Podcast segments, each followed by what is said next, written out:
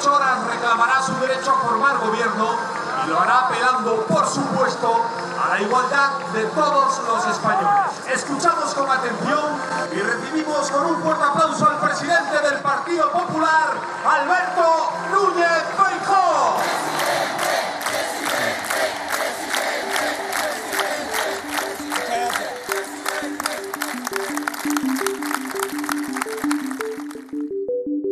Martes empieza en el Congreso el proceso de investidura de Alberto Núñez Feijóo. Una investidura peculiar. El candidato llega al acto más importante de su carrera política dando casi por hecho que fracasará. El PP no ha sido capaz de tejer alianzas más allá de la ultraderecha. Su estrategia de consuelo, como vimos en el mitin del domingo pasado en Madrid, está siendo desmarcarse de Vox e impugnar una hipotética amnistía de un hipotético gobierno liderado por Pedro Sánchez. Soy Ana Fuentes. Hoy en el país, guía para seguir una investidura sin apoyos.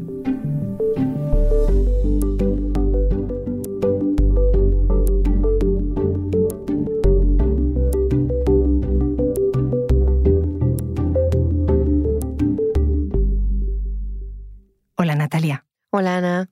Natalia Junquera es reportera de Nacional en El País. Yo quería charlar contigo sobre esta investidura de Alberto Núñez Feijó, que arranca este martes, después de que el PP capitaneara la manifestación en Madrid el domingo pasado. Una manifestación curiosa, ¿no? Contra una hipotética amnistía de un hipotético gobierno de coalición progresista y en la que los ánimos eran estos.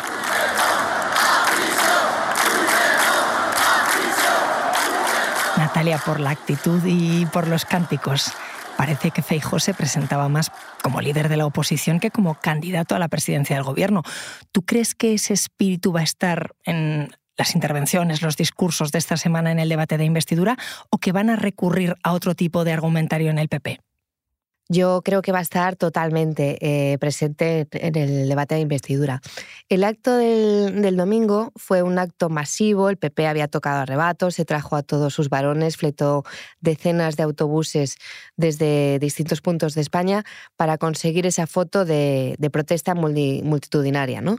Pero fue un acto efectivamente muy extraño porque no era el acto de un candidato a la investidura, de un candidato a la presidencia del gobierno, sino era un acto efectivamente de, jefe de la oposición contra un gobierno, como has dicho, que no se ha constituido porque el actual está en funciones desde las elecciones y contra una medida que tampoco se ha aprobado aún, que es la, que es la amnistía. ¿no? Feijó apenas se refirió al discurso de, este martes en el, en el, Congreso, más allá de decir que estaba muy contento de salir a la calle porque llevaba día y medio encerrado preparándolo. ¿no? Y pasó muy por encima eh, la cita de, del martes, como si fuera un mero trámite. Pero incluso en la campaña electoral, Feijó y el PP hablaron más del antisanchismo que de las propuestas del PP, ¿no? Y eso que ha sido un poco la matraca de los últimos años va a estar presente en el pleno de este martes como en los últimos que hemos visto. Hemos escuchado muchas veces que Feijó no tiene opciones reales de salir elegido presidente esta semana. Vamos un momento atrás, si te parece, para recordar cómo hemos llegado hasta aquí. Pues sí, porque habría que remontarse hasta el 23 de julio, hasta las elecciones. Ese día el PP ganó las elecciones, pero perdió contra las expectativas, contra las expectativas que ellos mismos, ayudados por algunas casas de encuestas, habían generado. Estaban hablando hasta de 168 escaños y se quedaron en 137, con lo cual la sensación es de, es de chasco. ¿no? Su socio preferente, además, Vox, también bajó, se quedó en, en 33 y desde entonces, eh, Feijó solo ha logrado sumar dos apoyos más, que es el de UPN y Coalición Canaria, con lo cual le faltan cuatro para la mayoría absoluta y además tiene una mayoría en contra en el Congreso. Como candidato con más apoyo en las elecciones generales, me hago cargo de iniciar el diálogo para formar gobierno de acuerdo con la voluntad mayoritaria de los españoles Aquí, si te acuerdas, Ana, en la noche electoral, en la sede del PP, en la calle Génova, las caras eran un poco de decepción, pese a la victoria, porque sabían que se habían quedado cortos. ¿no? Eh, aún así, esa noche y desde entonces, Feijó ha insistido en que, en que ha sido el más votado y que sería, mm, dice, ha repetido hasta la saciedad, una anomalía que la primera fuerza política no lograse gobernar. Pero esa anomalía, como la llama, ha dado al PP en los últimos meses gobiernos autonómicos y municipales donde no podría haberse hecho con el poder si no hubiera firmado alianzas con Vox para cerrar al paso al PSOE cuando eran eh, los socialistas la, primera fuerza política, ¿no? Con lo cual es un poco contradicción que Su Majestad el Rey me ha comunicado que su decisión, su decisión de proponer al señor Alberto Núñez Feijó como candidato a la presidencia del Gobierno. Esta es la presidenta del Congreso eh, informando del resultado de la ronda de consultas del Rey. Para Felipe VI es la novena ronda de consultas que hace en nueve años. Durante todo su reinado, su padre Juan Carlos I hizo solo una más, diez, eh, que da un poco idea de lo que ha cambiado la política en, los últimos años, desde que apareció el multipartidismo, se extinguieron las mayorías absolutas de antes, cuando PP y PSOE se alternaban en el poder y todo se ha complicado mm, bastante. ¿no? Eh, tras reunirse con los grupos parlamentarios, el rey decidió finalmente nombrar a, a Feijó como candidato por costumbre. Espera, espera, explícame eso de por costumbre. ¿Quiere decir que el rey nombra al más votado o al candidato que tenga opciones reales de ser investido? Aquí había dos candidatos, Pedro Sánchez y Alberto Núñez Fijó, que aspiraban a la presidencia del gobierno, pero ninguno llegó a la zarzuela a ver al rey con los deberes hechos. Ninguno tenía los apoyos necesarios garantizados para, para que saliera esa sesión de investidura. ¿no? Y entonces, ¿qué decidió hacer el rey? Pues por costumbre, porque es lo que se suele hacer, elegir a la lista más votada, que en este caso era la del, la del PP. ¿Por qué? Porque en teoría el que tiene más votos, más escaños, tiene más posibilidades de conseguir los que le faltan. Lo que le ocurre a Feijó es que su proximidad y sus alianzas con Vox le han aislado en el Parlamento de todos los demás partidos. Claro, ¿y esto se había dado alguna otra vez, una situación así de anómala en la que el rey proponga a un candidato que no tiene apoyos parlamentarios suficientes? Bueno, hemos visto eh, con el rey algunas situaciones anómalas porque el escenario político también se pone a veces más interesante de incluso de lo que podríamos anticipar. ¿no? Si te acuerdas, en enero de, de 2016, Rajoy declinó el ofrecimiento del rey para presentarse al debate de investidura porque le dijo que no había conseguido los apoyos necesarios. Después el rey se lo ofreció a, Pedro Sánchez, que tampoco lo consiguió, y finalmente se produjo la primera repetición electoral de la democracia, que como anomalía no está mal. Ah, les he convocado aquí para anunciarles que el pleno de investidura se celebrará los próximos días 26 y 27 de septiembre. Considero que con esta fecha se da un tiempo más que prudencial para que el candidato pueda realizar las negociaciones oportunas con los representantes de las diferentes formaciones políticas. Pues ya estamos, 26-27 de septiembre. ¿Por qué el debate se ha convocado en estas fechas? Pues como contaba nuestro compañero Javier Casqueiro la semana pasada, Feijó, que en público se ha dedicado a decir que le había pedido a la presidenta del Congreso 10 días solamente para prepararse, pidió por carta a Armengol que le diera 33, 46 o 24 días de acuerdo a los precedentes anteriores. Finalmente fueron 35 y se fijaron estas fechas porque el debate de investidura activa el plazo de dos meses para investir presidente o repetir eh, elecciones y se trataba de evitar que en caso de repetición electoral los nuevos comicios cayeran en plenas Navidades, que no le apetece a nadie, em, ni a ellos ni a nosotros. ¿no? Entonces, de esta forma, si ni Feijó ni Sánchez consiguen reunir los apoyos y hay que volver a las urnas, las elecciones se van a celebrar el 14 de enero del año que viene, ya después de Navidad, los Reyes y todo. Bueno, no anticipemos. Vamos a los tiempos de esta semana. ¿Qué está previsto que pase? ¿De verdad no tiene Feijó ninguna opción? Pues parece que, que no. Y él mismo, eh, en sus últimos mm, discursos, parece haberlo asumido por fin después de una digestión complicada que ha tenido de los resultados del 23 de julio. ¿no? El primer día del debate, este martes, Fijó tiene que defender su programa de gobierno y pedir la confianza de la Cámara. Para eso no tiene límite de tiempo. Después, lo que ocurre es que por orden de mayor o menor intervienen los grupos parlamentarios que tienen un, tiempo límite de 30 minutos. Feijó puede decidir responderles en, conjunto o uno a uno en, un turno de réplica. Y luego, a su vez, hay otro nuevo turno de los portavoces parlamentarios. Al día siguiente se produce la primera votación, en esa es necesaria mayoría absoluta y como Feijó se ha quedado en 172, es decir, eh, a cuatro, no, de la mayoría absoluta, no le salen las cuentas. Si, como es previsible, fracasa ese primer intento, tiene otro 48 horas después y ahí basta con, con una mayoría simple. Pero el problema de Feijó es que tiene una mayoría en contra. Y como lo sabe, en los últimos días el PP se ha dedicado a alentar el transfugismo pidiendo a diputados socialistas que cambien el sentido de su voto. Natalia, tú que llevas tiempo siguiendo al Partido Popular, ¿cómo se enfrenta un partido de la envergadura del PP a una situación así, de tanto peso institucional? Sabiendo que no tiene prácticamente nada que hacer. No era una decisión fácil y en el PP han dudado mucho. Tenían el precedente de Inés Arrimadas en Cataluña, que ganó las elecciones con Ciudadanos, pero no, no, acudió a la investidura porque no había reunido los apoyos. Y en el propio PP siempre ha habido gente que pensaba que esa decisión de Arrimadas había sido un error porque cedía espacio a sus adversarios y quien creía que había hecho bien al renunciar porque así no reforzaba la idea de su debilidad o de, falta de apoyos, de que en fin, de que estaba, estaban muy solos. ¿no? En el caso de Feijó ha pasado algo parecido. Han tenido el mismo dilema el mismo debate y finalmente han decidido, tras una compleja digestión del 23J, que era bueno aprovechar ese foco en el Congreso, esa atención mediática, aunque no vaya a salir investido, aunque no haya final feliz para, para el PP. ¿no? ¿Qué esperan de esta situación? Porque alguna ventaja habrán visto.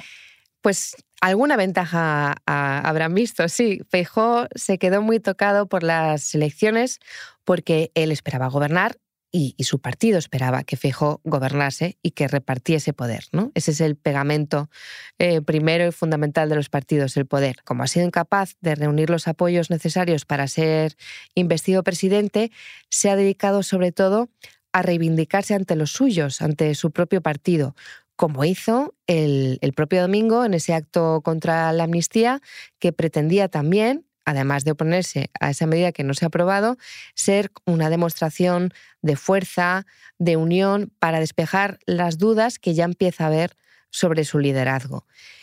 Yo creo que Feijó debe tener muy presente eh, ese grito de Ayuso, Ayuso de la noche electoral en, en Génova y creo que también debe tener muy presente eh, cómo llegó él a la presidencia del, PP.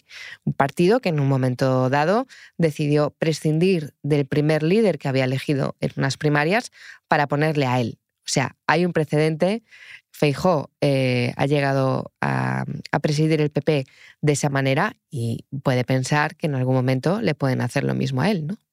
Natalia, te dejo que sé que esta semana es muy cargada para ti. He llamado también a José Hermida para que acabe de contarme qué va a pasar después. Gracias. Muchas gracias a ti. Enseguida volvemos. Porque escuchas hoy en el país y siempre tienes ganas de más, recuerda que los sábados y los domingos tienes nuevos episodios gracias a la colaboración de Podimo y El País Audio.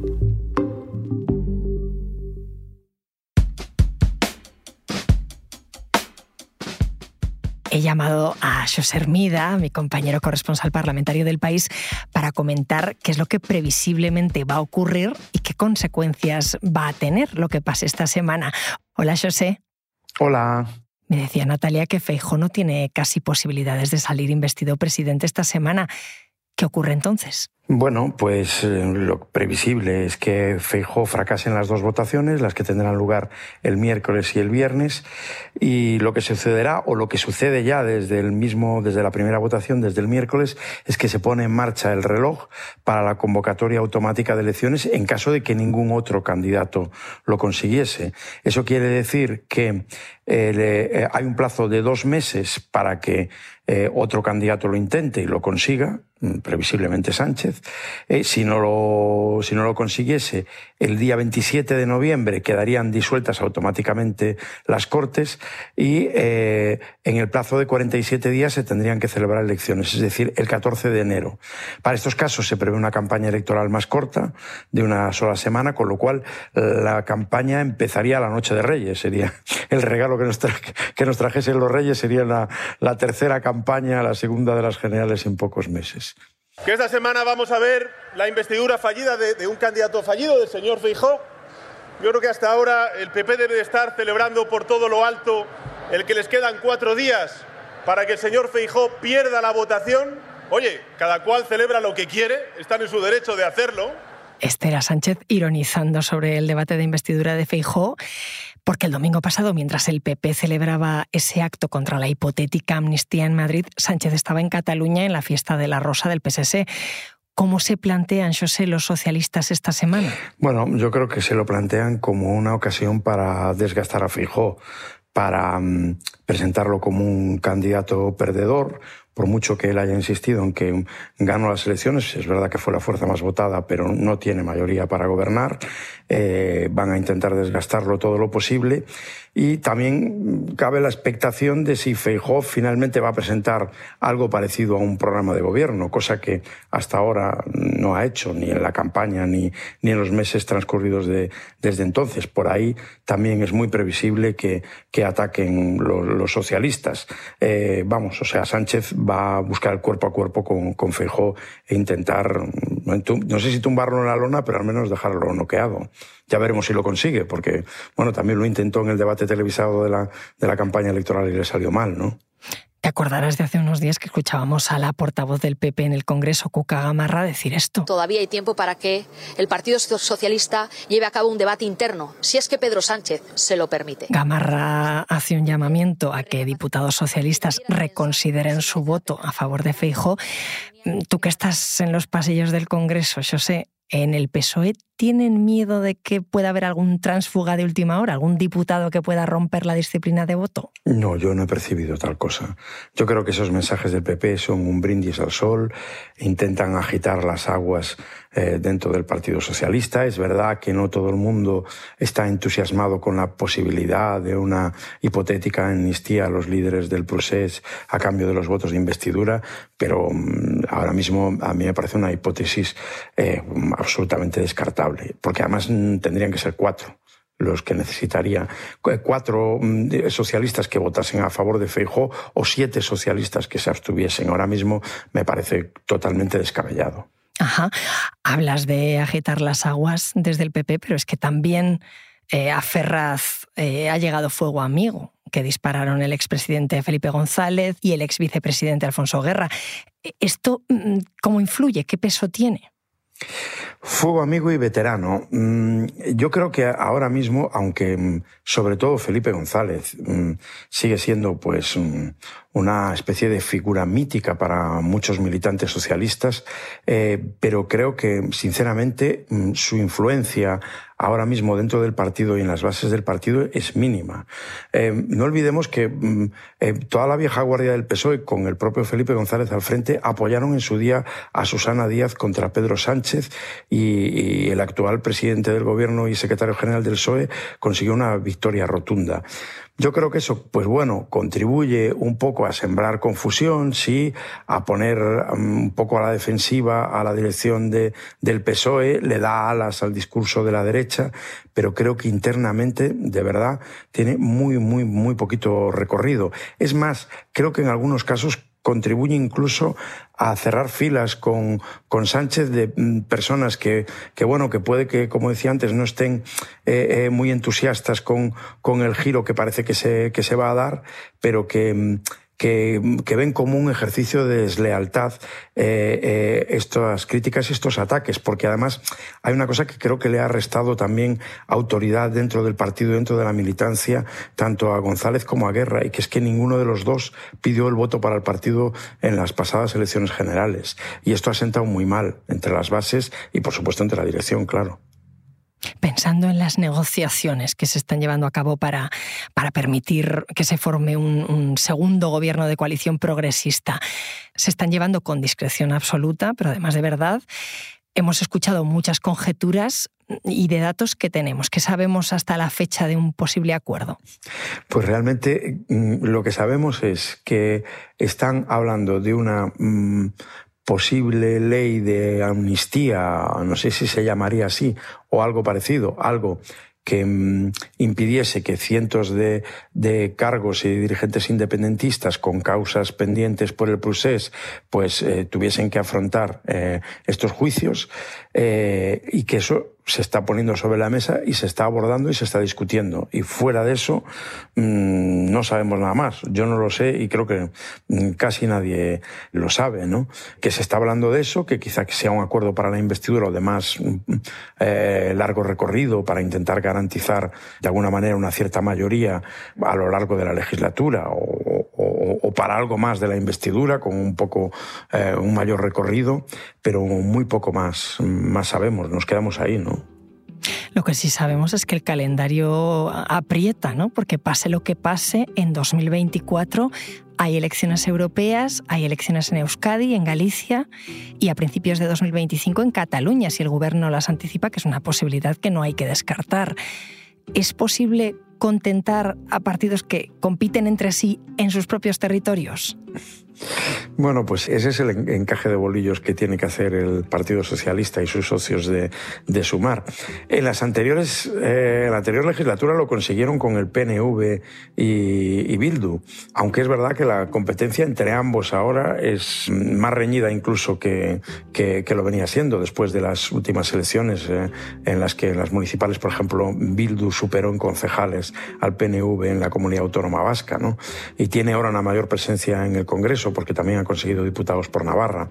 Bueno, es un encaje de bolillos, mm, pero hasta ahora mm, ha sido el, PSOE ha sido capaz de, hacerlo. Veremos en, esta ocasión, pero sí, es el, panorama es, muy complicado. La verdad es que desde que Sánchez eh, ganó la moción de censura, todo parece que ha sido una carrera de obstáculos donde los obstáculos cada vez son eh, eh, más altos y, y, más difíciles, pero los ha ido superando. Mm, eso no quiere decir que los vaya a superar siempre, claro. ya veremos.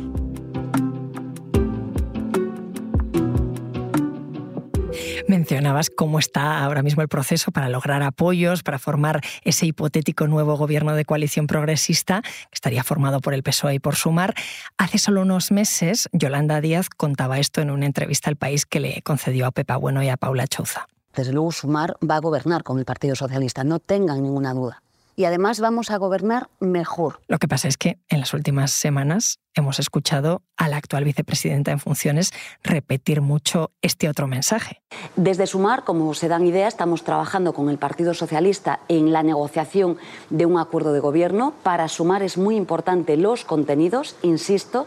Yo sé, a día de hoy PSOE y Sumar no han cerrado todavía un programa de gobierno conjunto.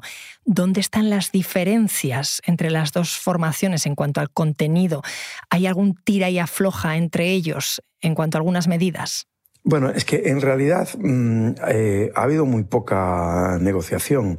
Eh, hay una discrepancia de fondo y creo que esto mm, eh, ha provocado bastante contrariedad en Sumar, y que es que el, PSOE mm, ha preferido aplazar la, negociación sobre el programa de gobierno con, con su socio de la última legislatura y su socio futuro a eh, la marcha de las conversaciones previas con los independentistas catalanes. Es decir, la intención del PSOE es aparcar eso, aunque ha habido conversaciones previas, pero aparcarlo lo, máximo posible y, sin entrar en, materia. Eh, planea además otra incógnita y que es que eh, eh, el PSOE está planteando que ahora mm, em, la mayoría mm, en el Congreso no es exactamente progresista. Es decir, eh, entra en la ecuación un partido como Junts, mm, claramente situado en el centro derecha. para algunos incluso más allá, en la derecha. está también el PNV, que tampoco es una fuerza de izquierdas. el, PSOE alega que eso puede suponer un obstáculo para mm, negociar medidas muy nítidamente de izquierdas, como ocurrió en los últimos meses de la legislatura. Bueno, ese es un asunto que está muy verde todavía y que es otra de las... No parece que sea lo más complicado, porque la voluntad de formar gobierno de ambas fuerzas es clara, pero que es otro de los elementos eh, que faltan para cerrar una ecuación que, insisto, no es nada fácil. José, muchas gracias. Gracias a ti, Ana. Episodio lo ha realizado Dani Sousa. La grabación en estudios de Camilo Iriarte. El diseño de sonido es de Nacho Taboada. La edición es de Ana Rivera. Y la dirección de Silvia Cruz La Peña. Yo soy Ana Fuentes y esto ha sido Hoy en el País. Mañana volvemos con más historias. Gracias por escuchar.